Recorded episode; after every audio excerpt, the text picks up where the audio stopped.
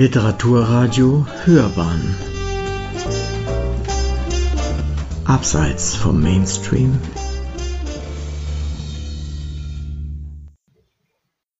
Hätte Goethe Suppen schmalzen, Klöße salzen, Schiller Pfannen waschen müssen, Heine nähen, was er verrissen, Stuben scheuern, Wanzen morden, ach, die Herren alle wären keine großen Dichter worden. Die bayerische Schriftstellerin Emmerich Meyer hat es auf den Punkt gebracht. Dichtkunst war die Domäne der Männer. Frauen hätten ihnen salzend und schmalzend den Rücken freizuhalten. Und doch haben Frauen seit Jahrhunderten geschrieben, haben Worte gefunden für ihr Leben, ihre Sicht auf die Welt. Sie haben Aufsehen erregt, manchmal sogar Erfolg gehabt. Sie haben Armut und Einsamkeit, Verachtung und Verfolgung in Kauf genommen. Doch trotz aller Erfolge, trotz des Aufsehens, wurden sie schneller vergessen als schreibende Männer. Über 25 dieser Schriftstellerinnen aus 250 Jahren habe ich, Iris Schürmann-Mock, in meinem Buch Ich finde es unanständig, vorsichtig zu leben geschrieben. Ich bin ihren Spuren gefolgt bis in die heutige Zeit. Eine von ihnen, und zwar diejenige, die dem Buch den Namen gegeben hat, ist Emmy Ball-Hennings. Sie war eine bedeutende Dichterin des Dadaismus, jener Form, die auf Form und auch Inhalt verzichtete. Die Kunstrichtung wurde in Zürich kreiert. Dort im Kabarett Voltaire zertrümmerte während des Ersten Weltkriegs eine Gruppe von Literaten die Sprache. Jeden Abend führten sie vor, was von ihnen übrig blieb. Silben statt Wörter, Gestammel statt Rezitation, Chaos statt Schönheit, ein Spiegel der verworrenen Zeit. Im Mittelpunkt stand Emmy Ball-Hennings, die einzige Frau in der Gruppe, der Star des Dadaismus. Mit ihrer Ausdruckskunst und Ausstrahlung sorgte sie als Sängerin und Tänzerin dafür, dass nicht alles auseinanderbrach. Alle waren begeistert. Alle außer Emmy Ball-Hennings. Zu viele Leute seien vom Dadaismus entzückt gewesen, resümierte sie später kühl und schrieb stattdessen nachdenkliche, autobiografisch gefärbte Romane, Märchen und Legenden und innige, schwebende Gedichte, kraftvoll und zart zugleich, so wie dieses. Ich bin so vielfach in den Nächten. Ich steige aus den dunklen Schächten. Wie bunt entfaltet sich mein Anderssein. So selbst verloren in dem Grunde, Nachtwache ich, bin Traumesrunde und Wunder aus dem Heiligenschrein. Es öffnen sich mir viele Pforten. Bin ich nicht da? Bin ich nicht dorten? Bin ich entstiegen einem Märchenbuch? Vielleicht geht ein Gedicht in ferne Weiten, vielleicht verwehen meine Vielfachheiten ein einsam flatternd blasses Fahnentuch. Vielseitig und widersprüchlich wie ihr Werk waren auch Annibal Hennings Leben und Wesen. Sie wurde in namhaften Kabaretts gefeiert und blieb trotzdem arm. Sie war eine drogensüchtige Prostituierte, die mehrmals im Gefängnis saß und dabei eine tiefgläubige Katholikin. Sie war witzig und romantisch, naiv und exzentrisch, irrational und unglaublich mutig. Als ihr Freund Erich Mühsam 1933 von der SA verhaftet worden war, versuchte sie vergeblich, ihm zur Ausreise in die Schweiz zu verhelfen und verließ sogar das sichere Exil, um ihn im KZ Oranienburg zu besuchen. Ich finde es unanständig, vorsichtig zu leben. Das Motto galt bis zu ihrem Tod. Schon früh fiel die kleine Emma Maria, die am 17. Januar 1825 in Flensburg geboren wurde, aus dem Rahmen. So viel grenzenlose Fantasie, so viel unerschöpfliche Energie machten die Eltern Korzen, Werftarbeiter und Wäscherin von Beruf ratlos. Schauspielerin wollte sie werden und dem Theater galt ihre ganze Leidenschaft. Als Schülerin putzte sie für wenig Geld und verkaufte Kaninchenfelle, um sich Eintrittskarten zusammenzusparen. Kurz nachdem sie mit 18 Jahren geheiratet hatte, war es endgültig vorbei mit der Bürgerlichkeit. Emmy ließ ihr Kind, wie später ein weiteres, bei ihrer Mutter zurück und schloss sich mit ihrem Ehemann einer Wanderbühne an. Als er sie verließ, tingelte sie in wechselnden Ensembles oder allein durch halb Europa und wurde dabei als Diseuse, Tänzerin und Schauspielerin immer berühmter. In der Münchner Künstlerkneipe Simplicissimus lernte sie ihren zweiten Ehemann Hugo Ball kennen. Es war keine einfache Beziehung.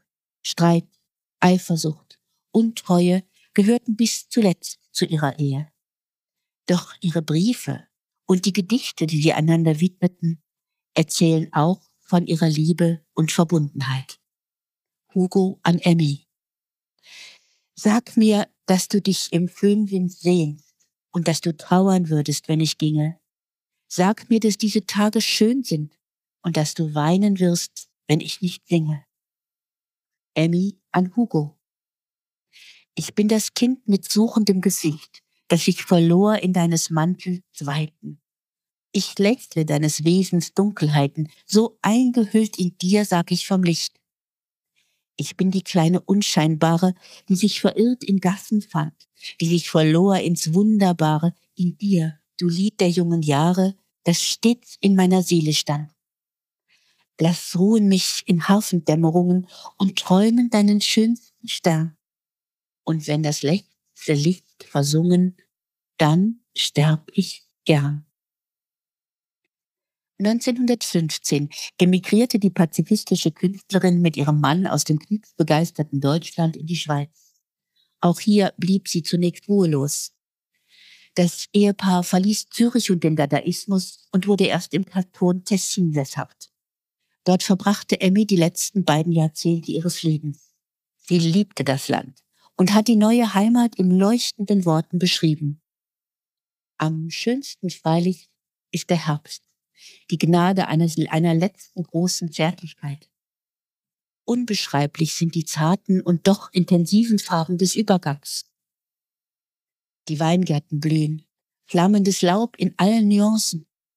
Über dem See liegt morgens und abends ein Hauch, ein feiner taubenblauer Nebel, ein Schleier.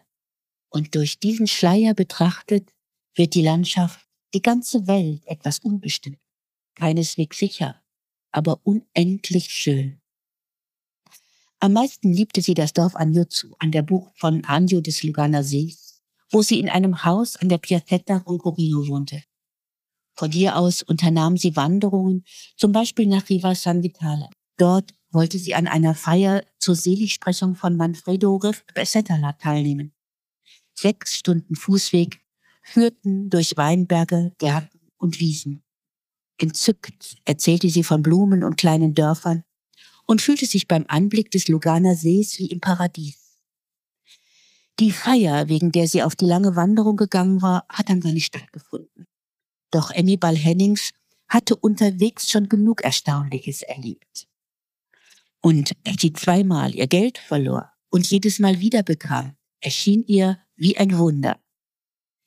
Nach Hugo Balls Tod im Jahr 1927 schrieb sie weiter und kümmerte sich um den Nachlass ihres Mannes. Doch bald schon interessierte sich niemand mehr für ihre Arbeit. Erst in den letzten Jahren werden ihre Werke wieder gedruckt und auch ihr Leben findet Beachtung. Allerdings nicht überall.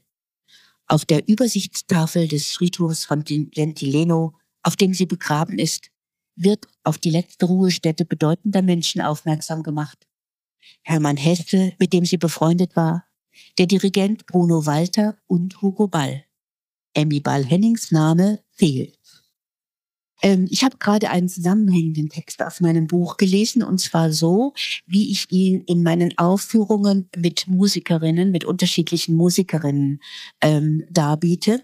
Im Buch selber habe ich ähm, meine Texte mehr in Puzzle aufgeteilt. Und äh, zwar geht es einmal um die, die Biografie, ein Stück aus dem Werk, äh, dann geht es um Hintergrundinformationen und um die Spurensuche in der heutigen Zeit.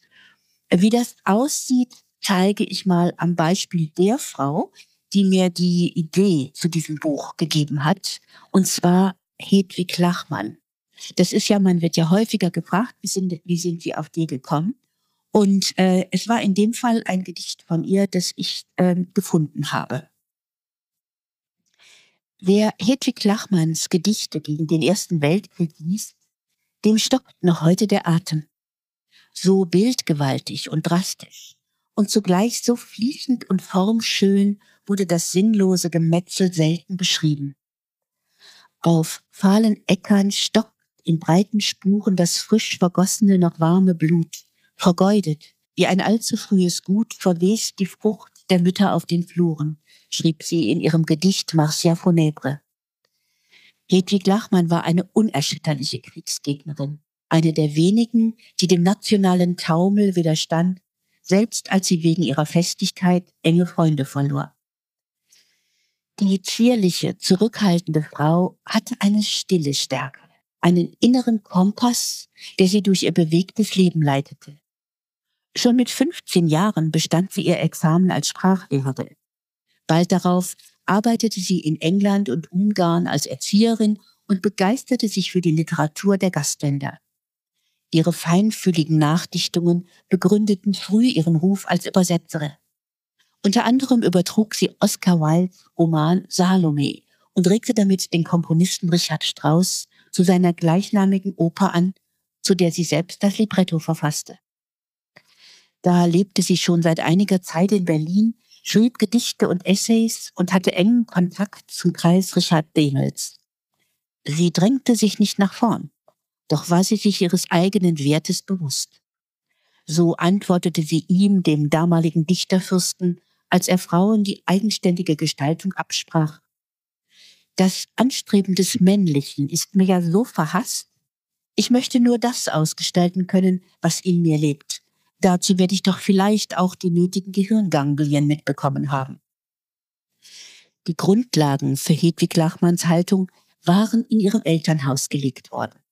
Für die Tochter des Kantors und Musikgelehrten Isaac Lachmann waren selbstständiges Denken, innere Unabhängigkeit und soziale Verantwortung zeitlebens wegweisend.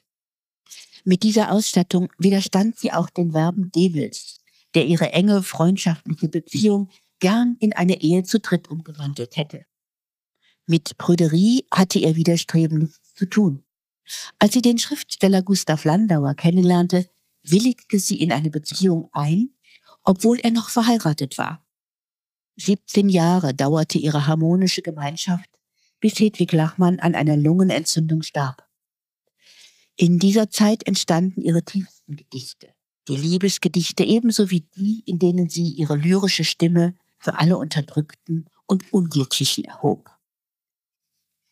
Darunter war zum Beispiel das Gedicht, das mich zu diesem Buch animiert hat. Es heißt Auswanderer. Sie nehmen ihre Kinder an der Hand und ziehen fort. Es duldet sie kein Land. Grenzwächter sind auf ihren Weg gestellt, wie wenn ein Hund am Tor die Wache hält. Sind übers Meer noch ein paar Acker breit worauf nicht Gras noch Futterkorn gedeiht, Sanddünen, die kein Sämann noch bewarf, dass dort ein Bettelvolk verhungern darf. Der Bauch der Schiffe nimmt sie endlich auf, zum Ballast hingeworfen, Hauf um Hauf, und setzt sie an den fernen Küsten aus, wie Findlingskinder vor ein fremdes Haus. Ich fand dieses Gedicht nicht nur sprachlich so wunderbar, sondern auch so unglaublich aktuell ist. Es ist vor über 100 Jahren geschrieben worden. Es geht bei mir im Buch dann weiter mit einer Spurensuche, in der sie mit ihrem Liebsten ähm, vereinbart, wie sie sich heimlich und auf Umwegen im Wald ähm, treffen, um eine ungestörte Zeit miteinander zu haben. Das lasse ich jetzt mal weg ähm, und zitiere da auch aus ihren eigenen Briefen und so weiter. Im Hintergrundwissen habe ich nicht nur geschrieben, welche Biografien es von ihr gibt und wo man heute noch ähm, sie äh, finden kann, sondern auch über ihre kreative Familie, zu der ein Vater gehörte, Isaac Lachmann, der unter anderem für die musikalischen Rituale der jüdischen Gemeinde in Hürgen zuständig war. Und darüber hinaus sammelte und bearbeitete er alte Synagogengesänge aus dem süddeutschen Raum dieses Werk wurde erst 90, 90 Jahre nach seinem Tod entdeckt und gilt heute als ein Meilenstein bei der Erforschung der deutsch-jüdischen Kultur. Auch einige Geschwister sind künstlerisch tätig geworden. Am berühmtesten war aber ihr Enkel Mike Nichols. Filme wie Wer hat Angst vor Virginia Woolf oder Die Reifeprüfung waren internationale Erfolge dieses Regisseurs. In einem Interview wies er auf seine Wurzeln hin. Ich bin vorbelastet, sagte er. Meine Großmutter Hedwig Lachmann schrieb das Libretto zu Salome. An der Stelle möchte ich jetzt erstmal Schluss machen. Willkommen bei der 195. Folge unserer Reihe Hörbahn on Stage. Ich bin Uwe Kulnig und mein heutiger Gast ist Iris Schürmann-Mock. Ihr Buch heißt Ich finde es unanständig, vorsichtig zu leben. Auf den Spuren vergessener Schriftstellerinnen. Sie schreibt erzählende Sachbücher, Kinderbücher, Gedichte für Kinder und Erwachsene und gibt Anthologien heraus – und noch vieles andere mehr. Wir dürfen gespannt sein, was sie uns über das vorliegende Buch, die Frauen darin, aber auch über sich, ihre Arbeit erzählen wird. Ich bin froh, dass sie heute bei uns ins virtuelle Studio gekommen ist und sage vielen Dank, Frau Schürmann-Mock, dass Sie bei uns Ihr Buch vorstellen. Ja, gerne. Ich, ich freue mich hier zu sein und freue mich auf unser Gespräch. Welches Modewort geht Ihnen eigentlich derzeit auf die Nerven? Ähm, mir gehen auf die Nerven diese Anglizismen, äh, die so den ganzen Sprachverlauf bilden. Also zum Beispiel ich bin fein oder ähm, äh, ja, das, das sind so hauptsächlich diese Veränderungen, die ich in der Sprache wahrnehme. Ich habe nichts gegen nichts gegen Fremdwörter und es hat schon immer welche gegeben. Aber wenn sich so die Struktur der Sprache ändert, damit habe ich so meine Schwierigkeiten es, das Seltsame an solchen Vokabeln ist, wenn man einmal aufmerksam geworden ist, dann nervt sie einen umso mehr. Ne? Das stimmt, ja. Wann und wofür haben Sie sich das letzte Mal fremdgeschämt? Ähm, oh je, das, ich merke mir das nicht so, aber es ist also so, dass ich mich immer fremdschäme, wenn, äh, wenn jemand ähm, schlechte Gedichte schreibt zum Beispiel. Das ist mhm. etwas, das ist etwas, wo ich also äh, sehr, wo ich auch, muss ich ganz ehrlich gestehen, sehr unnachgiebig bin in meinem Urteil. Aber ich würde es demjenigen natürlich nicht sagen. Nur denke ich, merkt man, merkt der denn jetzt oder der oder die denn jetzt nicht, dass der Rhythmus nicht stimmt, dass der Reim nicht stimmt. Also das ist so ein Grund für mich, mich fremd zu schämen.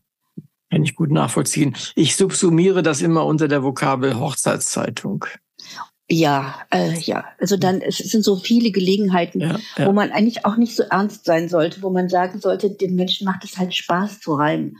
Ähm, nur es ist immer so, dass so, äh, ist so, als das schmerzt so ein bisschen in, die, in den Zehen, wenn man das hört, ja.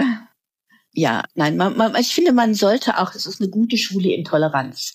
Man sollte, ne, das sollte man ja also auch. Äh Was bedeutet Ihnen der hundertste Geburtstag von Loriot? ja, das ist, äh, also natürlich, ich liebe äh, Kabarett und Kabarettisten. Ich habe ja selbst ein Buch über Kabarettistinnen geschrieben. Und, ähm, und von daher ähm, freut es mich, dass diese ganzen ähm, Sketche, die so wirklich unvergänglich sind, scheint es einem, dass die jetzt also wieder so ins Gedächtnis gerufen werden, weil ich glaube, äh, diese hintergründige Art, diese genaue Art hat ähm, hat also wirklich kaum ein Beispiel bei uns. Ich habe äh, zu seinem 80. Geburtstag habe ich ein Porträt über ihn geschrieben mhm. und habe ihn dabei zwar nicht persönlich kennengelernt, aber äh, mit ihm korrespondiert und äh, wurde jetzt nochmal an seine Genauigkeit, eigentlich möchte ich schon sagen Penibilität erinnert, mit der er wirklich jeden, äh, jeden jedes Komma ähm, quasi absegnen musste, bevor das veröffentlicht werden durfte. Er ist ja sowohl ins Sprachliche als auch in, ins anekdotische Bewusstsein übergegangen. Und ja, ähm, ja. ja und, und das ist also etwas, jemand ähm, sagt etwas und man hat sofort das Bild vor Augen, zu welchem Sketch das jetzt äh, gepasst hat. Ja, Also bis hin in persönliche Gespräche. Das ist, äh, das, das gibt manchmal so Wortwechsel. Alle Leute, die ich kenne, ähm, schätzen Loriot und von daher ist es also, ja, er ist ein Teil meines Lebens sozusagen. Ist er, ja, das, das geht mir genauso. Und äh, wie oft haben wir, ohne dass wir darüber nachgedacht äh, haben, ach was gesagt oder irgend sowas ja, in, der ja, in, genau. in dieser Art, ja. ja, ja. Und dieses äh, uns, uns, uns benommen wie seine Figuren. Und das ist einfach äh, äh, genial, was er da gemacht hat. Und es hat aber auch sehr viel mit dem Erkennen der Situation, in der er damals lebte. Ja. ja. So, so waren wir halt, so war die Bundesrepublik und äh, das ist, das ist schon toll. Ich, haben Sie einen Überblick noch, wie viele Bücher Sie eigentlich herausgebracht und geschrieben und überhaupt äh, gemacht haben. Ja, das so viele finde ich das gar nicht. Aber die ganzen Zeitungsartikel sind noch nicht dabei. Also von daher, da verlässt mich dann der Überblick. Ähm, also ich denke mal so 20, 25 Bücher werden das sein, mehr sind es gar nicht. Nee, also ich hatte den Eindruck, also ich habe bei, bei Amazon mal einfach runtergescrollt, ja, ja. Äh, das hörte ja gar nicht auf, hatte ich den Eindruck. okay. Und äh, das war schon toll. Ich habe neulich äh, jemanden gehabt, der auch äh, sehr, sehr viele Bücher verkauft. Und da, dem habe ich gesagt, also sie haben irgendwie ja letzt, dieses Buch, was wir besprechen, ist das 19., was sie geschrieben haben. Ja. Und da war er ganz überrascht. Äh, seine eigene Buchhaltung war bei 13 gelandet. Ja, ja, wahrscheinlich unterschätzt man das, ja genau. Das kann, kann schon sein. Und ähm, ich habe jetzt auch in der, in der Anmoderation schon ganz kurz äh, gesagt, was Sie alles schreiben. Äh, vielleicht darf ich mal auf die Dinge zurückkommen. Als erstes, äh, die mit Kindern zu tun haben, Kinderbücher. Ja. Mhm. Äh, ich habe nun keinen, gar keinen Überblick über Kinderbücher insgesamt. Ich habe auch gar keine eigenen Kinder, deswegen, wenn haben wir das mal verschenkt oder sowas. Aber ich frage einfach mal an der Stelle, für welches Alter bei Kindern schreiben Sie denn am liebsten oder vielleicht am häufigsten? Äh, das sind die vier bis achtjährigen, weil ich ja gereimte Kinderbücher schreibe beziehungsweise Kindergedichte schreibe, ist das also so die Gruppe, die sich da auch so am ersten von äh, angesprochen fühlt. Und ähm, die größeren Nee, also ich habe mir das mal so vorgenommen. Ich habe also am Anfang, als meine Enkelkinder klein waren, war das natürlich perfekt. Da hatte ich immer die, ähm, die waren dann so die Erst Erstabnehmer meiner Bücher, aber jetzt mhm. sind die schon größer, sodass ich mal überlegen muss, ob ich mich nicht doch noch mal verändere. Aber ich habe schon ähm, schon immer mich um diese Kindergruppe sehr gekümmert, weil ich ähm, weil ich das so fantasievoll, so wundervoll finde, äh, wie ja wie stark da noch die Fantasie ist, die Aufmerksamkeit ist und so weiter. Und natürlich noch ein zweiter Grund, weil ich da mit wunderbaren Illustratorinnen zusammenarbeiten kann. Auch das ist ein Grund, warum ich diese Bücher besonders äh, liebe und eben auch selber schreibe. Ähm, und ja, kann mal gerade ganz in die Vergangenheit gehen. Ich habe ja vor 40, über 40 Jahren die ähm, Kinder- und Jugendmedienzeitschrift ähm, Eselsohr gegründet. Ja, genau. Und damals war also schon der Fokus auf den, auf den äh, Kinderbüchern, auf den Bilderbüchern und nicht auf den Büchern für Jugendliche. Sie lesen ja auch, sicherlich ja. auch vor Kindern. Ja. Ähm, mhm. Welche Erfahrungen haben Sie da gemacht? Also ähm, wenn ich die gereimten Geschichten vorlese, dann trägt einfach die Spannung durch die Geschichte. Aber wenn ich die Gedichte vorlese, dann mache ich ein ganzes Programm daraus. Man kann ja nicht mit Kindern, ähm, man kann ja nicht eine, eine Dreiviertelstunde Gedichte vorlesen, das geht mhm. ja nicht. Und ähm, da ich also, ich schreibe ja Sachgedichte und dann mache ich also viele Spiele und Fragen, die rund um die Gedichte sind. Und ich habe also im letzten Jahr, das war so ungefähr um die Zeit, kam eine Lehrerin hinterher zu mir und sagte, das war jetzt die dritte Stunde, also die dritte Schulstunde. Das ist allgemein die, wo die wenigste Aufmerksamkeit da ist. Und ich mhm. habe die Kinder noch nie so aufmerksam gesehen. Das ist also, ich mache eigentlich nur positive Erfahrungen. Das mhm, ist, ähm, äh, das ist aber auch, weil ich vielleicht so ein kindliches Gemüt habe und mich da also irgendwie so ganz reinbegebe in deren Situation und immer zwischendurch auch Bewegungsspiele mache oder mit denen singe oder so so dass die also sehr unterschiedliche Ansätze haben bei meinen Lesungen. Hm, verstehe ich. Aber Sie haben wahrscheinlich das Gleiche, äh, auch was ich habe, eine, eine große Freude, wenn man die Kinder erreicht. Das ist wunderbar. Das ist also wirklich, ähm, also es ist immer schön, wenn man sein Publikum erreicht, aber bei den Kindern ist es so wunderbar spontan, dass, ähm, dass dann also irgendwie so auch so Fragen kommen, die so, die bei Erwachsenen natürlich nie kommen würden. Einmal hat mich ein kleines Mädchen gefragt, ähm, den habe ich, da habe ich ein Buch für die Klasse mitgebracht und denen geschenkt. Und aus einem anderen Buch habe ich vorgelesen. Und dann sagte sie, warum hast du denn das Buch zweimal geschrieben? Und da wurde mir erst klar, dass sie meinte, ich würde, also sie hatte von Druck und Verlag und so noch nie ja. gehört und hat gemeint, also ich würde alles ganz brav immer wieder mit der Hand abschreiben. ähm, und also, oder auch so ganz intime Fragen, wann, äh, wie alt bist du, kommt immer als erstes. Und ja, wenn man dann ja. sein Alter verrät, dann heißt es, boah, das ist also, ja, also ich liebe diese Spontan, Spontanität, die man bei Erwachsenen natürlich nicht mehr hat. Also Wobei bei Erwachsenen liebe ich es, andere Sachen in den Lesungen zu machen.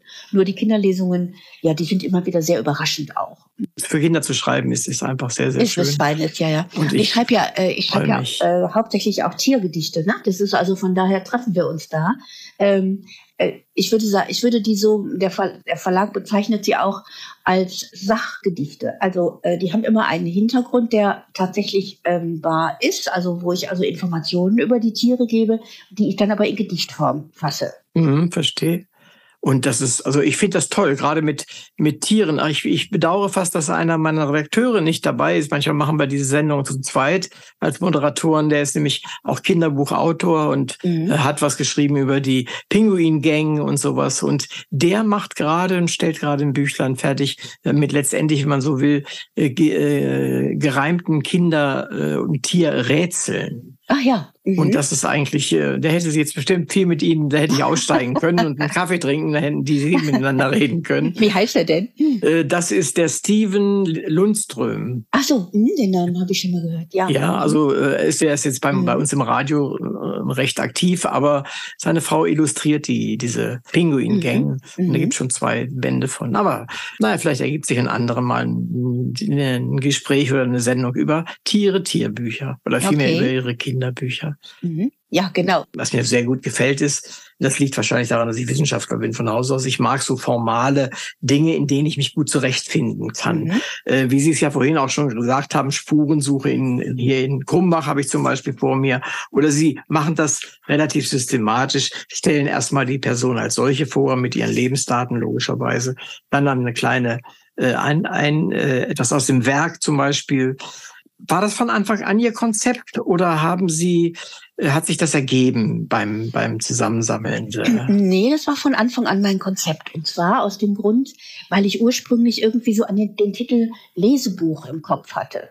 Mhm. Und äh, zu einem Lesebuch gehören ja verschiedene kleine Texte, äh, und eben nicht so lange zusammenhängende Biografien, wo man das alles, so wie ich das am Anfang vorgelesen habe, einarbeiten könnte, sondern, äh, sondern ich wollte, dass man also ähm, die verschiedenen Themen auch verschiedenen Überschriften zuordnen kann und, äh, und von daher sich genau durchfinden kann. Das ist also wie so eine Art Wegweiser.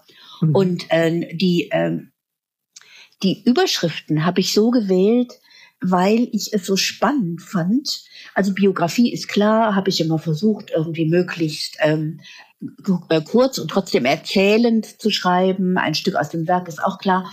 Aber ich fand es äh, sehr spannend, zum Beispiel bei der Spurensuche, auf wie unterschiedlichen Wegen man die Spuren bis in die heutige Zeit finden kann. Und deswegen habe ich also irgendwie ähm, so als zusammenfassend heißt es Spurensuche, aber im Einzelnen ist es völlig unterschiedlich. Also es war von Anfang an als Puzzle geplant. Mhm.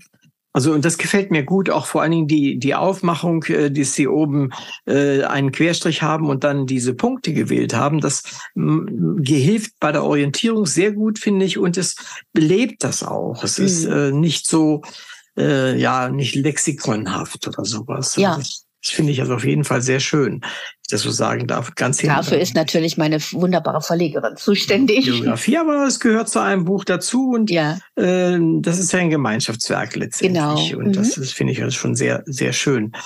Ich habe in den letzten zwei Jahren, ungefähr zwei, drei Jahren, tatsächlich sehr viel Kontakt mit der Aufarbeitung von Frauenschicksalen, von Frauen die versucht haben auszubrechen aus ihren alten Rollen, die ihnen aufgedrückt worden sind. Ähm, und ich habe gerade hier in München gibt es ja auch viele Initiativen, die sich damit beschäftigen, äh, die Rolle der Frau aufzuarbeiten. Mhm. Und äh, als sie eben den Landauer nannten, als sie auch äh, noch den einen oder anderen Namen nannten, ähm, da fiel mir das alles wieder ein, Ist das jetzt tatsächlich auch äh, über München hinaus, ich bin da nicht so informiert, eine Art ja, Nachholbedürfnis, das die Menschen haben? Oder haben die AutorInnen, es sind meistens dann tatsächlich Autorinnen, äh, da ein Thema entdeckt, was einfach noch so ein guter Steinbruch ist? Also ähm, ich schreibe ja meine Frauenbücher im Aviva Verlag bei der Britta Jürgs. Das ist ähm, ein Verlag, der sich ausschließlich mit äh, Frauenliteratur ja. beschäftigt. Von daher kann ich das gar nicht so beantworten. Sie macht es, der Verlag ist 25 Jahre alt jetzt, äh, also 26 Jahre schon. Das war im letzten Jahr mit Erscheinen des Buches, fanden wir das auch so passend, dass ich zum 25. 25 Porträts geschrieben äh, habe. Mhm. Ähm, also ich denke mal, äh, dass da dass ein Nachholbedarf besteht. Und zwar auch im Hinblick darauf, ich habe das ja in meinem Buch auch dargestellt, dass sehr viele Frauen in Vergessenheit geraten sind, dass die aus unterschiedlichsten Gründen, ähm, die keineswegs gerechtfertigt sind, ähm, erst wieder entdeckt werden müssen. Und von daher denke ich, wird der Nachholbedarf noch eine ganze Zeit lang anhalten. Heutzutage lesen mehr Frauen als Männer. Wer hat denn damals gelesen, als die sozusagen aktiv waren? Schwierig zu sagen, weil es langer Zeitraum ist, aber. Ja, also ich könnte, es gibt auch keine statistischen Zahlen dazu, jedenfalls habe ich keine gefunden. Aber es war also schon immer so, dass Frauen eben ein starkes Interesse an Literatur hatten. Also wenn Sie auch überlegen, diese, äh, dieses äh, Salonière, also die Frauen, die also literarische Kreise beschrieben ja. haben oder die, ähm, die also in, in Briefwechseln stark gewesen sind, bevor Frauen in Romanen, äh, in, Büch in Buchform publiziert haben, fand ja sehr viel Literatur in Briefen statt so dass ich also denke, dass der Anteil der Frauen am literarischen Geschehen schon immer sehr hoch war. Und ähm, wenn Sie also jetzt das, das bürgerliche Milieu, Milieu nehmen, da hatten die Frauen ja durchaus eben, weil sie gehindert wurden an allen möglichen beruflichen Tätigkeiten und so weiter. Da denke ich, dass also Bücher ein starkes, also eine starke Rolle gespielt haben. Allerdings das jetzt in Vergleich zu setzen zu den Männern könnte ich, könnte ich nicht. Ich frage mich nur anhand der Beschäftigung mit Ihrem Buch, äh, warum wurden Sie vergessen? Ähm, das mhm. ist, äh, da können wir jetzt mal vielleicht äh, ja, darauf fragen. Ja, ja. Wenn ich jetzt so pauschal frage, warum sind Sie vergessen worden, ist wahrscheinlich ein bisschen wenig, aber vielleicht, was waren denn die häufigsten Gründe, warum Sie vergessen wurden? Es gab dafür viele Gründe. Es war so, dass also ähm, die Bücher von Frauen immer weniger wertgeschätzt wurden als die von Männern. Ich habe das also zum Beispiel dahingehend äh, bearbeitet, dass ich mich nach, ähm, dass ich männliche Pseudonyme äh, mir mal angeschaut haben. Viele Frauen haben ja unter einem männlichen Pseudonym geschrieben, um überhaupt wahrgenommen zu werden. Mhm. Die Familien haben das nicht gutiert, ähm, die Öffentlichkeit hat es nicht gutiert. Also es war einfach nicht die Rolle von Frauen zu schreiben. Wie ich also in der Eingangs, äh, Eingangs schon bemerkte, war es so, dass sie quasi den Männern, die, die schrieben, den Rücken frei äh, zu halten haben. Mhm. Ähm, da, äh, ganz bekannte Beispiele sind ja zum Beispiel Christiane Goethe oder Katja Mann. Es war aber auch so, dass Frauen vielfach hinter den Werken ihrer Männer verschwunden sind. Dass also die Kreativität, die Frauen gehabt haben, ähm, ja, nicht im Vordergrund gestanden hat. Also zum Beispiel ein ganz krasses Beispiel fand ich jetzt mal so die, äh, die Inge Müller, die Frau von dem berühmten Dramatiker äh, Heiner Müller. Heiner Müller. Die beiden haben am Anfang zusammengeschrieben. Also sie war älter, sie war erfahrener und er hat gerade erst angefangen. Die haben für ihre gemeinsamen Arbeiten sind die mit einem Preis, mit einem bedeutenden Preis ausgezeichnet worden, dem, mit dem ähm, Heinrich Mann Preis. Und ähm, im Laufe der Zeit ist es immer so immer mehr so gewesen, dass also das Gewicht auf den Heiner Müller überging und dass er selber sich auch äh, gar nicht darum bemüht hat, die, äh, die Arbeit seiner Frau wertzuschätzen. Ganz im Gegenteil, er hat nach ihrem Tod dafür gesorgt, dass ihr Name mehr und mehr verschwunden ist. Hat sogar ihren Namen wirklich tilgen lassen aus den gemeinsamen Werken, so dass also heute sie vielfach nur noch so als seine, ja, als seine Sekretärin oder Sachbearbeiterin wahrgenommen wird und ihr eigentliches Werk erst nach und nach wieder entdeckt wird. Und so war das bei anderen Frauen auch, die also zum Beispiel, ich meine, ein ganz berühmter Frauenaussauger war Bertolt Brecht. Ich habe eine äh, seiner ähm, ja Mitarbeiterinnen und Geliebten, natürlich, war bei ihm, ging bei ihm ja immer Hand in Hand darin, die Margarete Steffin, äh, deren Sachen sind erst 50 Jahre nach ihrem Tod überhaupt entdeckt worden. Vergessen wurden sie einfach, weil sie, wichtig, weil sie nicht so wichtig waren, weil sie keine große Bedeutung gehabt haben und ähm, weil man einfach ihre Arbeit nicht so wertgeschätzt hat. Mhm. Je früher äh, das gewesen ist, desto größer die Widerstände allein schon beim Schreiben selbst äh, gewesen ja. sind. Mhm. Das kann ich mhm. sofort auch verstehen ja, und nachvollziehen. Zum Beispiel Hildegard von Bingen. Äh, sie mhm. ist ja nicht unbedingt als, als diejenige, die, die literarisch äh, jetzt im Vordergrund steht, sondern eher mit den Inhalten. Aber die ist ja nun keineswegs vergessen. Ja, Ausnahmen gibt es immer. Das ist also ähm, selbst, Sie, Sie finden in jedem Bereich, über den Sie arbeiten und schreiben, diejenigen, ähm, die ganz groß im Mittelpunkt stehen. Also Hildegard von Bingen hatte ja auch das entsprechende Umfeld. Sie kam aus dem klösterlichen Bereich und so weiter. Das war ja eine ganz andere Geschichte als eine, eine Frau, die äh, versucht hat im Literarischen. Sie, sie hatte ja, glaube ich, nicht vor, Literatur für die Nachwelt zu verfassen, sondern, äh, sondern das ist eine ganz andere Geschichte. Mhm. Und, äh, und ich denke mal, sie ist also ja hauptsächlich nicht vergessen wegen ihrer äh, Gesundheitsbücher, wegen ihrer Kräuterheilkunde, vielleicht auch wegen ihrer Visionen, äh, die in einem, in einem ganz anderen Rahmen spielen als Romane oder, äh, oder Gedichte, die von Frauen geschrieben worden sind. Mhm, ist richtig. Ja. Also es gibt natürlich noch andere Gründe, warum Frauen vergessen werden. Ja. Es ist, äh, ich habe über einige Frauen geschrieben, die Opfer von, ähm, ja, von Gewaltherrschaft gewesen sind und, äh, und die aus, aus diesen Gründen auch ganz bewusst vergessen worden sind. Also ähm, die Susanne Kerkhoff zum Beispiel, ähm, die in der DDR in Ungnade gefallen ist, obwohl sie zunächst sehr erfolgreich war und die dann ihrem Leben sehr früh ein Ende gesetzt hat und die danach jahrzehntelang verschwiegen wurde, ganz einfach. Auch das ist ja ein Grund, wenn man einmal äh, verschwiegen worden ist, dann äh, ist das nicht so leicht, jemanden wieder zu entdecken. Nee, durch, durchaus nicht.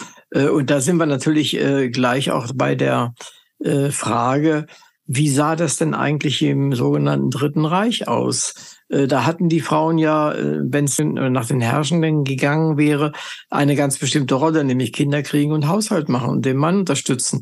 Wie, wie sind die denn damit umgegangen? Haben Sie da einen Also Überblick? ich habe nicht über die Schriftstellerinnen geschrieben, äh, die es im, äh, die, die im Dritten Reich Erfolg, also bei den Nazis erfolgreich waren. Äh, wobei ähm, die, die Susanne Kerkhoff, von der ich gerade geredet habe, die hat sich darauf zurückgezogen, dass sie leichte Unterhaltungsliteratur in der Zeit geschrieben hat. Aber sehr viel häufiger sind ja die ernstzunehmenden Schriftstellerinnen, von denen viele jüdische Schriftstellerinnen waren, ähm, sind ja damals äh, ja verfolgt worden, ermordet worden, sind ausgewandert, haben ihre Heimat verloren. Und äh, und mit diesem Heimatverlust, mit diesem mit diesem äh, nicht mehr in der eigenen Sprache sprachen können, ist eben auch äh, sind Brüche in den Lebensläufen entstanden. Und von diesen Brüchen, wenn jemand mal 30 Jahre überhaupt nicht zur Sprache gekommen ist, dann ist es äh, sehr schwer, daran wieder anzuknüpfen und, äh, und sehr schwer wieder ähm, ja, Aufmerksamkeit zu finden. Also da gibt es zum Beispiel die, die wunderbare Paula Ludwig, die ist ausgewandert, obwohl sie nicht verfolgt worden ist, aber die konnte sich nicht mit diesem System gemein machen. Und die hat, ähm, die hat nach dem Krieg einfach nicht mehr anknüpfen können. Das ist vielen so gegangen und einige davon, äh, über einige davon habe ich in dem Buch auch geschrieben. Oder ganz andere, die ähm, meine Lieblingsautorin, nach der werde ich, ich werde immer gefragt, wen mögen Sie am, am liebsten? Das ist die, ähm, die Selma Meerbaum. Die war 18 Jahre alt, als sie umgebracht worden ist, eine, eine junge jüdische Autorin. Ähm, das ist ganz klar, das ist ein reiner Zufall, dass deren Sachen wieder entdeckt worden sind. Also ich denke mal, dass diese Terrorherrschaft, diese Gewaltherrschaft sehr stark zu, dazu beigetragen hat, dass viele vergessen wurden, sei es eben deswegen, äh, weil sie hinterher also nicht mehr zu Gehör kamen oder sei es deswegen, weil da so lange Jahre dazwischen lagen, in denen sie überhaupt keine Rolle gespielt haben. Wen halten Sie denn von denen, die Sie in Ihrem Buch zusammengefasst haben, für die begabteste? Oh, das ist schwer zu sagen. Ähm, das glaube ich. Äh, also mir war es wichtig, da kein Ranking aufzustellen, mhm. sondern, sondern jede der Frauen in ihrer Eigenart zu beschreiben. Und ähm, ich habe also selber gesagt, es ist nicht alles Weltliteratur, was da zu erinnern ist, sondern es ist mir sehr wichtig zu sehen, auch wie schreiben Frauen, wie haben die, äh, wie haben die ihr Leben ähm, in den äh, in den Griff bekommen, auch schreibend ihr Leben in den Griff, äh, in den Griff bekommen. Jetzt ist natürlich auch schwer zu beantworten, weil ich über 250 Jahre schreibe. Ja, natürlich. Und in der Zeit ändert sich der Geschmack, ändert sich die Sprache, so dass also von der begabtesten eigentlich kaum die Rede sein kann. Es sind einige, die auffallen, einige, die auch in den letzten Jahren wieder stärker in den Mittelpunkt getreten sind. Eine davon ist die Paula Ludwig. Ich war sehr glücklich darüber. Und ähm, eine davon, äh, die eine der bekanntesten, über die ich in meinem Buch geschrieben habe, ist die Gertrud Kolmar. Das mhm. ist also ähm, die wird auch in den letzten Jahren mehr und mehr gesehen. Also ich denke, daran zeigt sich natürlich auch eine durchgehende Qualität dieser, äh, dieser Sachen, die sie geschrieben haben. Aber ich würde trotzdem nicht sagen, dass sie, äh, dass sie die begabtesten sind. Äh, dann frage ich was Praktisches an der Stelle. Ja? Welche von diesen Damen haben Sie am meisten gelesen? ich habe zu allen ganz viel gelesen. Also ähm, vor, ähm, ich meine, es ist natürlich auch sehr schwierig zu sagen. Also ich habe zu allen die Biografien gelesen, die noch auf dem Markt sind, die man, die man noch antiquarisch bekommen kann und so, so dass ich also ähm, über die Lebensgeschichten sehr gut äh, informiert bin, habe geforscht, wo sind eventuell an Universitäten Arbeiten entstanden, wo ähm, gibt es noch kleine Orte, wo noch Dinge aufbewahrt werden, die man in der Öffentlichkeit gar nicht mehr so hat, Symposien, die veranstaltet worden sind und so weiter. Und ich habe natürlich die wichtigsten Werke von allen gelesen. Aber am meisten gelesen heißt nicht unbedingt am liebsten gelesen. Mhm. Also einige, die ich am liebsten gelesen habe, äh, kann ich schon gar nicht deswegen nicht am, am meisten gelesen haben, weil das Lyrikerinnen sind. Ich selber liebe Gedichte und habe also versucht, von einigen alles, was ich an Gedichten gefunden habe, irgendwie zu lesen. Ähm, so dass also die Frage äh, nicht ganz statistisch zu beantworten ist. Verstehe. Also, ja, also zum Beispiel ähm, die, äh, die, eine Österreicherin, die heute quasi als ähm, also gleichbedeutend ähm, mit den größten Dichterinnen ihres Landes genannt wird, die hat äh, die die Hertha Kraftner, ähm, deren Gedichte habe ich also wirklich verschlungen, das, obwohl die auch nur sehr kurz gelebt hat. Also das ist, äh, ist etwas was ich nicht quantitativ beantworten kann. Ja, muss ja auch letztendlich gar mhm. nicht. Aber äh, wenn Sie jetzt ähm, mir oder jemand anderem äh, drei Werke von denen, die Sie aufgeschrieben haben, hier von den Autorinnen, empfehlen würden. Ja. Äh, wen würden Sie da vorschlagen? Mit welchem Buch, mit welchem Werk? Ja, also ich würde auf alle Fälle, gehen wir mal in die moderneren. Mhm. Ja, ähm, ich würde auf alle Fälle die Emmy Ball Hennings vorschlagen, die auch eine sehr unterschiedliche Dinge geschrieben hat. Sie hat, äh, sie hat ja einige Zeit ihres Lebens im Gefängnis verbracht äh, und hat also den ersten Roman einer Frau auch geschrieben, also eines Menschen geschrieben, äh, der, der aus eigener Erfahrung geschrieben ist, dass sie also im Knast gesessen hat. Also das ist, ähm, die liebe ich sehr, auch, auch ihre Gedichte. Dann würde ich vorschlagen, die Paula Ludwig, von der ich gerade schon gesprochen mhm. habe, weil sie so verträumt, so wunderbar, so auch gegen die, ähm, die Zeitströmungen äh, geschrieben hat. Und äh, weil sie auch, sie hat ja, also damit ist sie auch bekannter geworden, sie hat ja auch ihre Träume über lange Zeit aufgeschrieben, also auch sehr unterschiedliche Sachen. So, jetzt kommt die dritte, jetzt wird schwierig. Nee, die dritte kann ich nicht nennen. Das sind drei, vier, die gleichzeitig sich in, äh, in, also mhm. in den, äh, in, also die, ähm, sagen wir mal, ich, ja, die, mhm. die Hertha Kräfte, die Hertha Kräftner auf alle Fälle noch, ja, die auf alle Fälle. Mhm. Wenn ich da jetzt nach den Themen frage, äh, mhm. äh, eben bei der ersten Dame haben Sie gesagt, die einige Themen genannt, nämlich das ja. äh, mhm. äh, abenteuerliche Leben, nenne ich es mal. Ähm, ja, äh, ja, sie hat, äh, sie hat aus ihrem Leben immer wieder geschöpft und sie war ja auch Kabarettistin und so weiter. Also bei ihr würde ich die große Vielseitigkeit irgendwie in den Mittelpunkt ah, ja. stellen, mhm. bei der Emmy Ball-Hennings. Ne? Mhm. Die Paula Ludwig hat sich selber als Dichterin der Liebe bezeichnet. Und, äh, und als äh, sie hat also wirklich, die Liebe bezog sich nicht rein äh, auf, die, äh, auf die zwischenmenschliche Liebe, sondern sie hat das Leben unglaublich geliebt. Sie hat die Natur geliebt, hat, hat wunderbar ähm, schwebend darüber geschrieben und hat also äh, ihren Sohn hat sie unglaublich geliebt. Also da äh, würde ich sagen, die Liebe wäre ihr Thema. Und ähm, die Hatta Kräftner, also die hat mich einfach so wahnsinnig berührt. Die hat eine tiefe Traurigkeit die war traumatisiert durch den Krieg, ähm, die war traumatisiert durch eine anschließende, ähm, ja, schreckliche Erfahrung. Sie ist wahrscheinlich vergewaltigt worden und davon hat sie sich nie mehr erholt. Also ihr Thema ist eigentlich der Tod. Und trotzdem finde ich die Gedichte von einer solchen Tiefe, dass ich also wirklich immer wieder davon äh, gefangen bin. Außerdem konnte sie nicht nur Gedichte, sie konnte auch Prosa. Sie hat wunderbare Reisebeschreibungen zum Beispiel ähm, geliefert. Also ähm, ich würde sagen, ja, so die drei würde ich am ehesten nochmal komplett lesen. Ah, verstehe. Das ist eine gute Empfehlung auf jeden Fall. Mhm. Mir ist eine Biografie aufgefallen, eine Frau aufgefallen, nämlich die Caroline Moore. Ja. Äh, da geht es ja auch um so etwas wie Schreiben über eine Krankheit, über Depressionen. Ja. Ähm, können Sie uns dazu irgendwas erzählen? Ja, die Caroline Moore, ich habe jetzt, ich hatte mich jetzt auf die Lyrikerin gestürzt. Die Caroline Moore hat in der Hauptsache Prosa geschrieben und äh, Romane geschrieben und äh, wunderbare Romane geschrieben. Sie hat also äh, damit angefangen, dass sie ihre eigene Geschichte, ihre Depression in Romanform äh, als Roman-Tagebuch geschrieben hat und zwar, äh, wann war das? So Anfang der 60er Jahre. Man hatte damals noch überhaupt keine großen Erfahrungen mit der Krankheit. Sie hat also unglaublich, ich würde mal sagen, dumme Behandlungen erfahren. Es ist also erstaunlich, dass sie trotz dieser Behandlungen äh, die Depression überstanden hat. Jedenfalls für Jahrzehnte.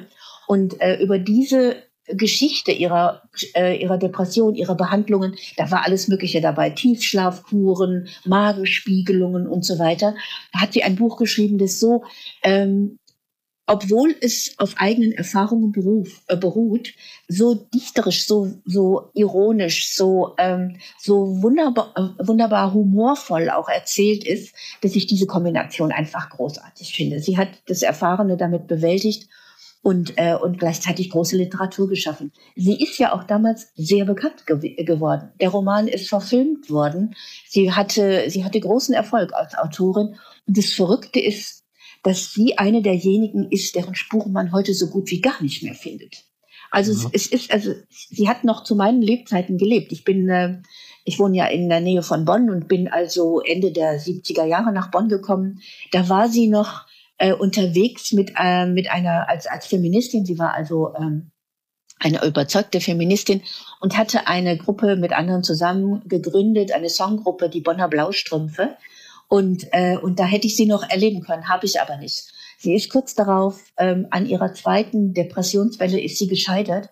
Aber vorher hat sie so Witziges und, und, und Spannendes in die Wege geleitet. Ich habe sogar noch mit Zeitzeuginnen sprechen können. Und die alle wussten nicht, wo ihr Nachlass geblieben ist. Die alle wussten nicht, äh, wo ihre vielen Gedichte, von denen sie, von denen sie wussten, wo man die heute noch finden kann. Also ich habe ihre Spuren so quasi zusammengesucht ähm, und habe äh, ja und freue mich über alles, was ich da gefunden habe. Ich habe ein kleines Songbook gefunden mit den mit den Texten, die sie zu ihrer äh, zu den Bonner Blaustrümpfen geschrieben hat, ganz ganz freche feministische Gedichte, die sie äh, die sie geschrieben hat. Also ähm, eine, eine ganz spannende, vielseitige Frau. Also ich merke schon, es sind äh, die unterschiedlichsten Schicksale auch dahinter ja. und äh, die unterschiedlichsten Motivationen auch zu schreiben.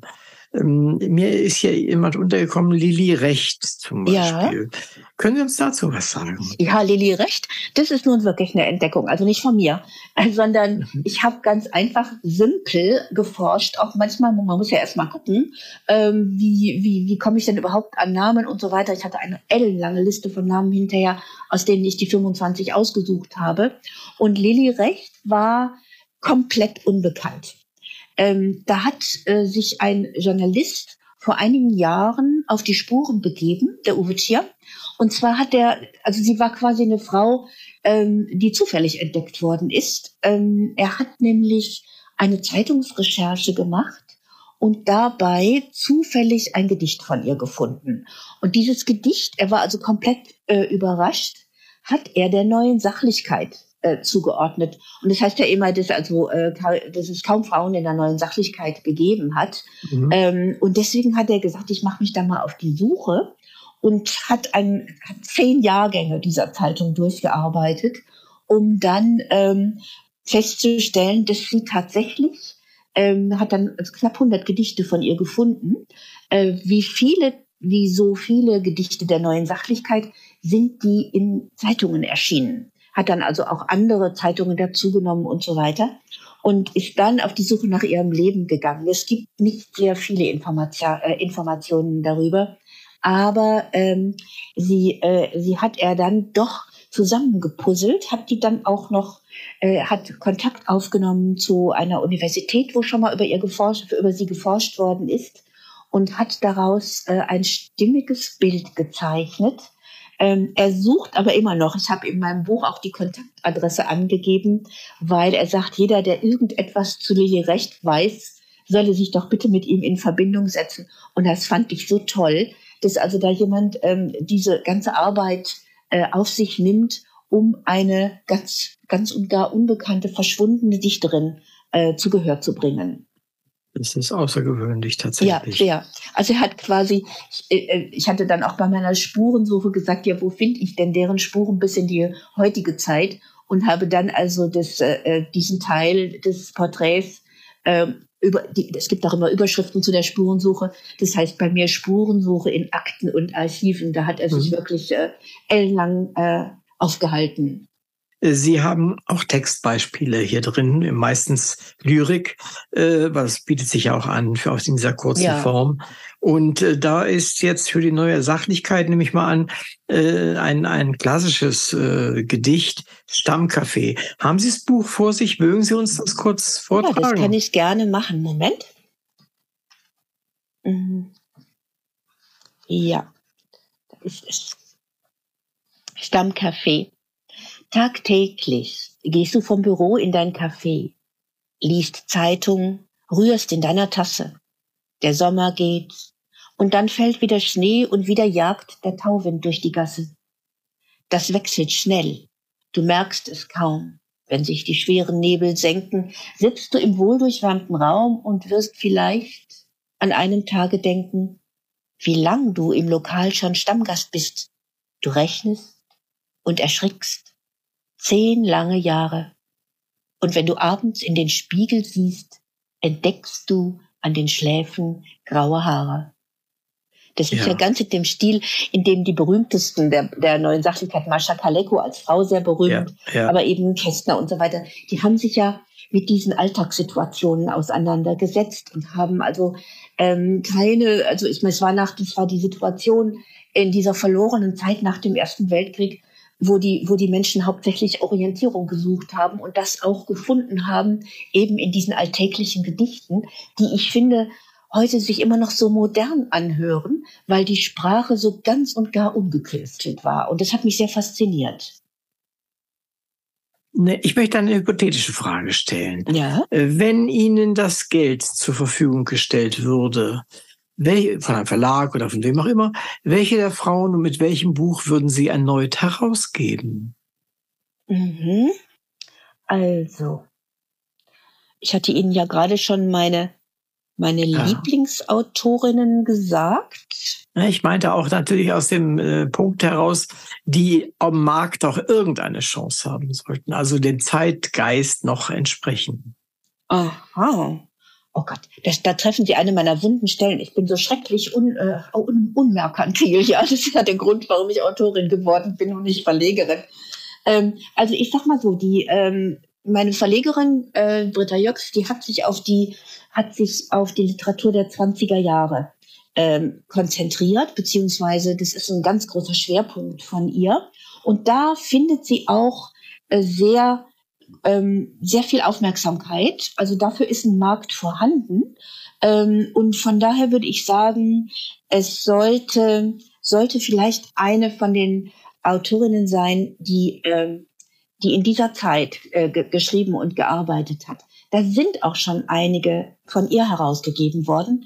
Ähm, zum Beispiel, welche war das jetzt? Die Frau, die Beutler, Margarete Beutler, die, äh, das ist auch wieder so eine Geschichte. Also man stößt ja auf so viele Geschichten, wenn man so ein mhm. Buch schreibt. Deren, deren, die hatte aufgehört als äh, äh, mit dem Nationalsozialismus. Sie wollte nichts damit zu tun haben, ist aber nicht emigriert, sondern hat aufgehört zu schreiben. Dachte man.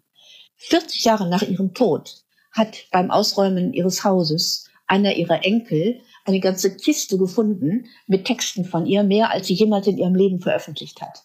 Hm. Und, äh, und das hat eben, äh, der Aviva Verlag hat es also neu herausgegeben und es findet eben auch, äh, auch Anerkennung.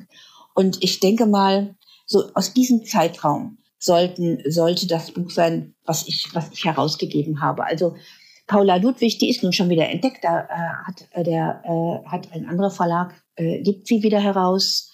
Ähm, ich würde aber sagen, ja, ich weiß zum Beispiel, Ingfield, Ingfield Richardson hat auch eine der Damen aus der damaligen Zeit mit dem Beck Verlag rausgebracht. Ich ja, weiß, ja, Beck Verlag, genau. Ja, die Paula die, Ludwig, die ist auch beim Beck. Ach, das war, das, das war, war Paula, Paula Ludwig. Ludwig. Ja, ich ja, habe ja, den Namen genau. jetzt leider ja, ja, nicht parat genau. mehr gehabt. Also das ist, denke ich mal, auch eine, auch eine, äh, eine Zeit, die uns noch anspricht, die uns sprachlich anspricht, mhm. äh, wo also, ähm, wo, wo man also sagen könnte, da kann ich direkt anknüpfen.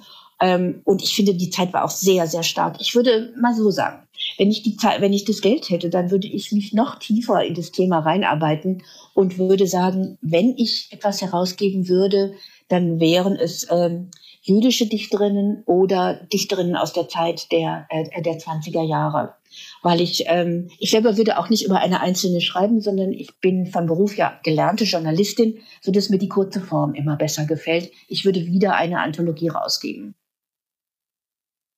Äh, ich weiß nicht, ob Sie es schon gemacht haben, äh, weil ich habe keinen Überblick über Ihr Werk, aber äh, würden, wenn Sie dieses Thema, das, über das wir gerade reden, ja. in Form eines Kinderbuchs vielleicht für etwas Ältere ja. aufarbeiten sollten oder wollten, mm, mm, wie würden Sie das angehen? Auch ganz anders. Also da würde ich Folgendes machen. Ich habe, ich kriege ja auch immer Hausaufgaben manchmal von meinen Enkelkindern und zwar musste meine Enkeltochter in der vierten Klasse über Haydn schreiben.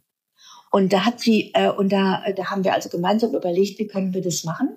Also Josef Haydn, ne, Komponist. Ja, ja. Und, äh, und dann habe ich also angefangen zu schreiben und äh, also als Textgrundlage für das, was sie also selber machen sollte und habe sein Leben ähm, anekdotisch erzählt und seine wichtigsten Werke da, äh, da reingearbeitet und habe also quasi die Hintergründe dazu erzählt, wie ist denn das entstanden, welche Rolle hat sein Papagei dabei gespielt und so. Und so mhm. würde ich für Kinder schreiben. Das würde ich schrecklich gerne machen. Ah, verstehe. Ja, los. wer, wer hindert Sie? naja, es ist immer so. Also da werde ich dann doch wieder professionell. Man, man muss erst einen Verlag finden, der sich dafür interessiert. Ich schreibe nicht für die Schublade. Nee, nee, ist klar, das sollte man auch mhm. nicht tun. Aber falls jetzt aufgrund äh, dieses Podcasts ein Verlag kommt oder genau das wollten wir immer schon haben, dann könnt ihr mich gerne ansprechen. Na wunderbar, also dann weißt du, dann wäre es ja noch mehr zu was gut, diese Sendung genau. gemacht zu haben. äh, es gab ja auch äh, durchaus auch Preisträgerinnen äh, in, unter ihren äh, aufgeführten Autorinnen. Zum ja. Beispiel die Diana Kempf, die hatte ja seinerzeit den Kleistpreis, den Kleistpreis Sie hatten es genau. ja auch erwähnt. Mhm. Und, und mhm. das hat so gar nichts äh, daran geändert, dass sie trotzdem vergessen wurde? Nee, gar nicht. Also ich war ähm, Diana Kemp, ich bin auf den unterschiedlichsten, auf den unterschiedlichsten Wegen zu meinen Dichterinnen und Schriftstellerinnen gekommen und bei in diesem war es so, wir haben in Bonn einen wunderbaren Buchhändler, der gerade auch im Bereich der Lyrik, äh, der ganz führend ist. Und, ähm, und den habe ich gefragt, ähm, den soll ich unbedingt mit aufnehmen. Und da kam es aus der Pios Pistole geschossen, Diana Kempf weil er eben auch sagte, das ist ähm, so schade, dass also ihre Sachen vergessen sind. Also ihre, ihr, ihr, ja, sie hat also so sensibel und so ähm, auch sehr autobiografisch geschrieben, äh, und zwar sowohl Romane als auch Gedichte. Und ich meine, das ist ja noch gar nicht so lange her, ne? Also die hat, ja. äh, die hat gelebt von 1945 bis 2005. Sie ist die jüngste der Dichterinnen, die ich mhm. aufgenommen habe.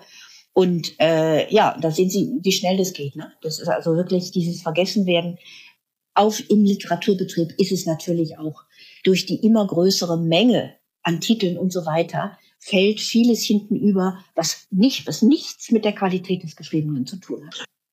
Und deswegen, also das war mir ein wichtiges Anliegen, eben bei diesem Buch herauszuarbeiten auch, warum sollten all diese Dichterinnen heute wieder gelesen haben werden? Weil das so zeitlos ist, was sie schreiben, weil sich das mhm. so mit Grund, mit den Grundgefühlen, mit den Grundbedürfnissen der Menschen beschäftigt, weil das teilweise auch Zeitzeugnisse sind, die da also, ähm, wenn, wenn Sie etwas über das Leben im äh, wilhelminischen Deutschland äh, wissen wollen, dann lesen Sie Gabriele Reuter. Sie mhm. ist damals, äh, sie hat mit, mit einem ihrer Bücher 38 Auflagen erlegt. Sie ist völlig vergessen. Sie wurde damals mit Fontane verglichen.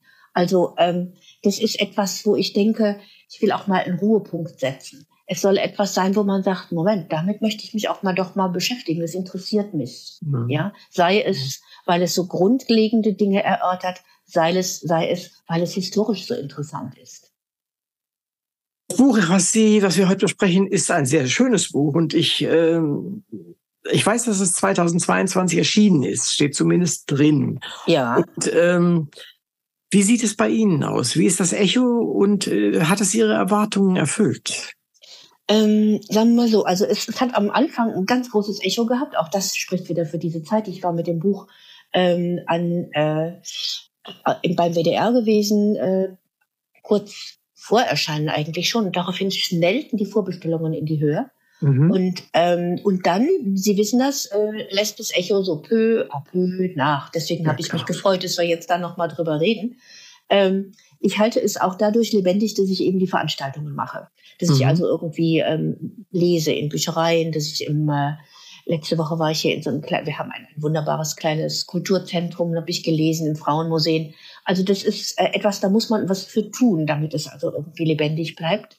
Und ähm, ja, so ungefähr kann man es beschreiben. Also ähm, es ist, wenn ich ehrlich sein soll, kein Bestseller geworden. Mhm. Aber äh, wenn ich glücklich, äh, also ich bin glücklich mit dieser Verlegerin, die sagt, das halten wir dauerhaft im Programm. Super. Longseller ist auch viel, viel wert, denke ich mal. Ja, vor allen Dingen, ich fand das auch sehr großzügig. Ich habe ja eine Rubrik Wissenswertes, wo ich auf ganz viele Hintergrundbücher, also auf Bücher aus, aus anderen Verlagen mhm. verweise, mhm. Wo ich also, wo ich sage, wer, wer, denn meine Porträts sind ja kurz. Ich wollte, ich wollte quasi so, so Spots, so Highlights äh, setzen und, äh, und sagen, okay, wenn einem jetzt diese oder jene besonders gut gefällt, hier sind noch ganz viele Tipps, wo man mehr über die erfahren kann, ja. Ähm, übrigens hat sich einer meiner Leser mal beschwert, er hätte wegen mir viel zu viel Geld ausgegeben, weil er sich das alles gekauft hat, was er gerade über die Emmy Ball Hennings äh, gefunden hat. also äh, von daher denke ich, äh, dass, äh, also ich mag das Buch nach wie vor sehr gerne und, äh, und würde mich freuen, wenn das noch eine ganze Zeit lang auch in der Schwebe, sagen wir mal, wenigstens wäre. Wenn ich Sie jetzt noch fragen würde, was, äh, ja, welches Projekt, es muss gar kein Buch sein, welches Projekt reizt Sie so sehr, dass Sie es gerne umsetzen möchten? Also ich arbeite an einem nächsten Buch, darf aber da noch nichts drüber sagen. Mhm. Äh, von daher wäre das eben ein Projekt, was ich gerne umsetzen würde.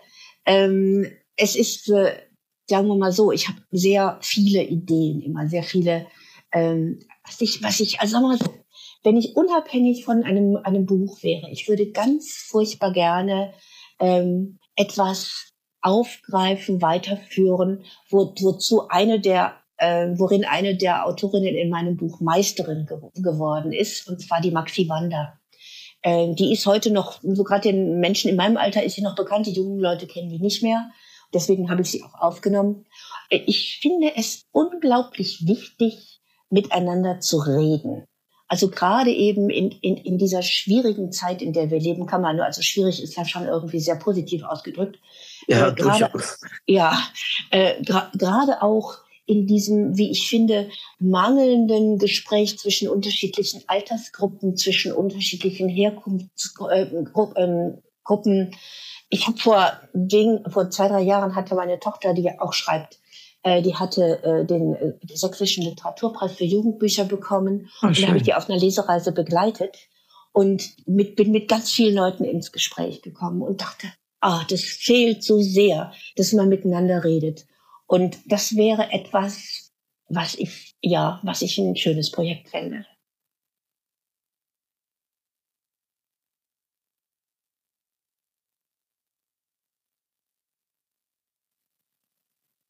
Liebe Hörerinnen und Hörer, danke, dass Sie uns wieder zugehört haben. In der heutigen Sendung war Iris Schürmann-Mock mein Gast. Wir sprachen über ihr Buch Ich finde es unanständig, vorsichtig zu leben auf den Spuren vergessener Schriftstellerinnen. Ist das Buch also ein Grund zur Trauer, das so viele Talente zu ihren Lebzeiten verurteilt, unterdrückt, bedrängt und verrissen und heute vergessen sind? Ja und nein. Denn am Schicksal dieser Frauen ist nichts mehr zu ändern. Aber wir können uns dank der Autorin mit ihnen und ihrem Schaffen und ihren Werken beschäftigen. Und es gilt noch immer, solange jemand ihren Namen nennt, ausspricht, was sie je getan, liest, was sie einst geschrieben haben, solange ist ihre Stimme noch präsent. Es ist das Verdienst dieses Buches und der Chronistin, die, selbst Schriftstellerinnen wie ihre Vorgängerinnen, diese Autorinnen nennt, würdigt und zu Wort kommen lässt. Es ist ein Buch, das nachdenklich macht, aber das auch Freude darüber auslösen kann, wie Frauen in vergangenen Zeiten für sich und ihre Kunst kämpften. Hören heißt dabei sein. Ich bin Uwe Kulnig vom Literaturradio Hörbahn und sage vielen Dank, dass wir heute so viel über Sie, das Buch, sein Entstehen, viele Schicksale und nicht zuletzt über die Kraft der Literatur in Schriftstellerinnen gehört haben. Ihre Namen sind wieder zu uns zurückgekehrt, was auch ein Verdienst meines Gastes ist. In diesem Sinne vielen herzlichen Dank für Ihre Mitwirkung bei dieser Sendung, liebe Frau Schürmann-Mock. Ja, ich danke für das schöne Gespräch.